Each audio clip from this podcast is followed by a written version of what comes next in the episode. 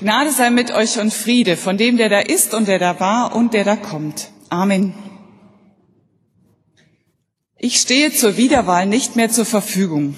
Joachim Gauck überraschte vor einigen Wochen mit diesem Verzicht auf fünf weitere Jahre im Bundespräsidialamt.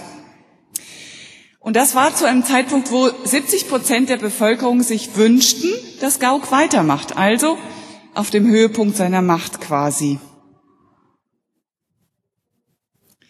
Der eine geht, die anderen kommen. Namen werden gehandelt. Der Wettbewerb um die Nachfolge ist eröffnet. Was hat Gauck davon, dass er von der Bühne abtritt? Dass er abtritt, ist nicht selbstverständlich. Wer einmal im Licht der Öffentlichkeit gestanden hat, weiß, wie schön das ist. Wer einmal Macht gehabt hat, weiß, wie sehr man daran kleben kann und wie gut das ist, gestalten zu können. Es kann einen in eine tiefe Sinnkrise stürzen, wenn man plötzlich nicht mehr bestimmen und gestalten kann wie bisher. Hut ab, Chapeau, vor einem, der abgeben kann. Gestaltungsspielraum, Bedeutung, Macht. Solche Menschen sind rar gesät und beeindrucken deshalb umso mehr. Johannes der Täufer ist auch einer von dieser raren Spezies Mensch. Erfolgreich und beeindruckend hatte er Buße gepredigt und, das ist an sich auch schon ähm, ungewöhnlich genug, er hatte Erfolg. Dass einer mit so einer ja, unangenehmen Botschaft tut Buße, kehrt um, auch noch Erfolg hat.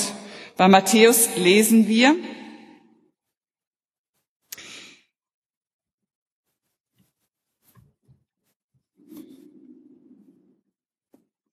Da ging zu ihm hinaus die Stadt Jerusalem und ganz Judäa und alle Länder am Jordan und ließen sich taufen von ihm im Jordan und bekannten ihre Sünden. Scharenweise, liest man in der Bibel, kamen die Menschen, hörten ihm zu, fühlten sich getroffen, gaben ihre Fehler zu und änderten ihr Leben. Wie zum Beweis, dass sie es ernst meinten, ließen sie sich taufen. Das heißt, wir bemühen uns wirklich, wir legen uns fest, wir lassen uns taufen. Johannes muss schon Charisma gehabt haben, dass ihm so viele folgten. Er kannte das Bad in der Menge genau wie der Bundespräsident. Man kommt zu ihm, man will ihn sehen, man will ihn hören, man will ihm die Hand schütteln und ein Selfie mit ihm machen. Und dann ist es plötzlich vorbei.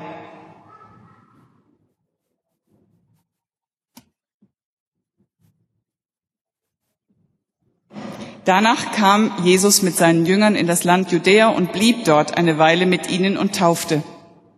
Johannes aber taufte auch noch in Änon nahe bei Salim, denn es war da viel Wasser. Und sie kamen und ließen sich taufen. Ja, es kommen noch Anhänger, aber der Zustrom wird weniger. Johannes hat Konkurrenz bekommen. Jesus.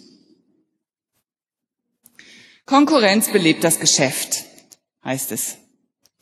Aber noch öfter hört man, dass die Konkurrenz ausgeschaltet werden muss, dass man sich nicht die Butter vom Brot nehmen lassen darf, dass man sich nicht in die Karten schauen lassen soll.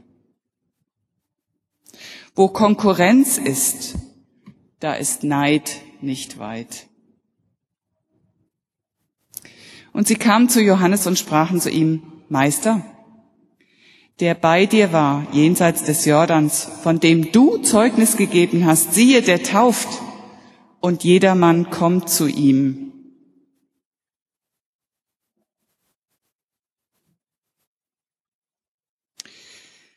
Dabei scheinen die Betroffenen selbst, Jesus und Johannes, sich gar nicht als Konkurrenten zu empfinden. Aber in der Umgebung von Johannes brodelt es. Familie, Freunde, Vereinskollegen sticheln. Das kannst du dir doch nicht gefallen lassen, wenn der an dir vorbeizieht. Der wird, wirft doch alles mit dem Hintern wieder um, weil was du aufgebaut hast. Du kannst ihm doch nicht kampflos das Feld überlassen. Johannes kämpft nicht. Johannes antwortete und sprach, ein Mensch kann nichts nehmen, wenn es ihm nicht vom Himmel gegeben ist. Da redet ein frommer Mensch. Da redet einer, der sich in Gottes Hand weiß. Da redet einer, der weiß, Gott muss seinen Segen dazu geben. Segen, das ist dieses kleine Quäntchen Glück, dieses Unverfügbare. Das ist das Bewusstsein, wofür, woher auch immer, man ist am richtigen Platz, man kann was bewegen oder besser es oder etwas bewegt durch einen selbst hindurch.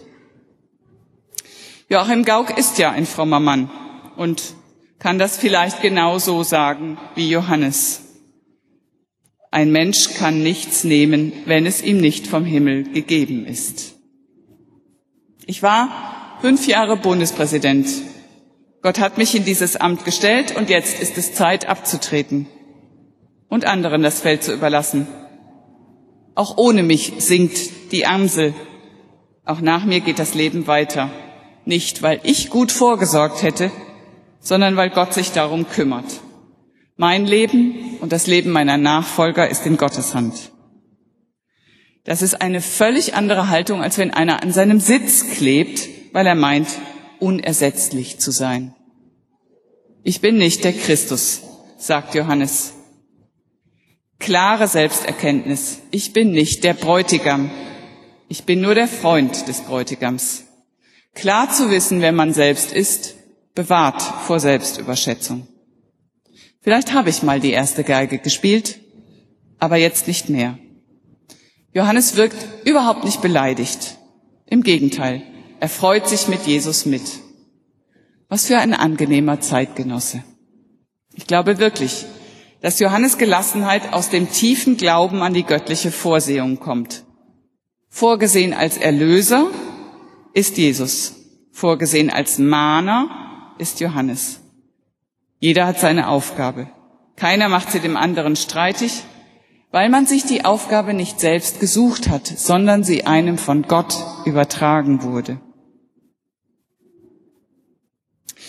Er hatte lange einen Posaunenchor geleitet. Der Chor war unter seiner Führung groß und gut geworden. Junge und Alte spielten zusammen und es herrschte ein lockerer Ton zwischen ihnen. Sie waren gefragt und wurden oft eingeladen, bei festlichen Anlässen zu spielen. Eines Tages wachte er auf und wusste, jetzt ist es Zeit, den Posaunenchor in andere Hände zu legen. Der Chor war entsetzt. Das kannst du doch nicht machen. Ohne dich geht der Chor ein. Es schmeichelte ihm, wenn sie so redeten, aber er wusste, seine Zeit war vorbei. Der Chor brauchte frischen Wind. Er packte seine Posaune aus und setzte sich zurück in den Chor. Der Nachfolger machte vieles anders. Aber vor allem zog er noch mehr junge Leute in den Chor. Da saß er unter den anderen Mitposaunisten, alle auch schon älter, und sie ließen sich dirigieren von dem Jungen, verkniffen sich jede Besserwisserei, weil sie sich freuten, dass die Chorarbeit wuchs und gedieh. Er muss wachsen, ich aber muss abnehmen sagt Johannes.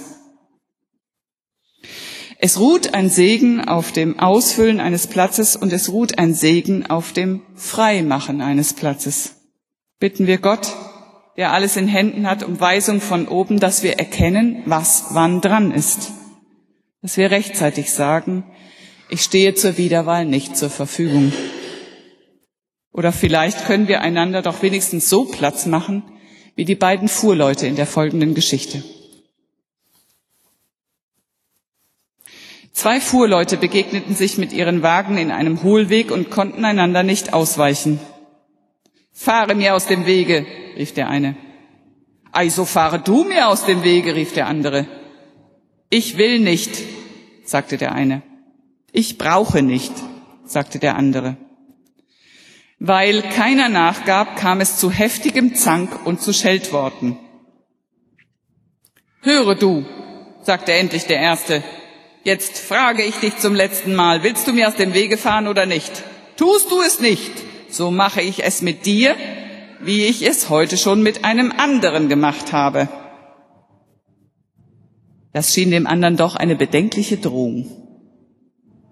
Nun, sagte er, so hilf mir wenigstens deinen Wagen ein wenig beiseite zu schieben. Ich habe ja sonst nicht Platz, um mit dem meinigen auszuweichen. Das ließ sich der Erste gefallen und in wenigen Minuten war die Ursache des Streits beseitigt. Ehe sie schieden, fasste sich der, der aus dem Weg gefahren war, noch einmal ein Herz und sagte zu dem anderen, höre, du drohtest doch, du wolltest es mit mir machen, wie du es heute schon mit einem gemacht hättest. Sage mir doch, wie hast du es mit denen gemacht? Ja, denke dir, sagt der andere, der Grobian wollte mir nicht aus dem Weg fahren. Da fuhr ich ihm aus dem Wege. Und der Friede Gottes, der höher ist als all unsere menschliche Vernunft, der bewahre unsere Herzen und Sinne in Christus Jesus. Amen.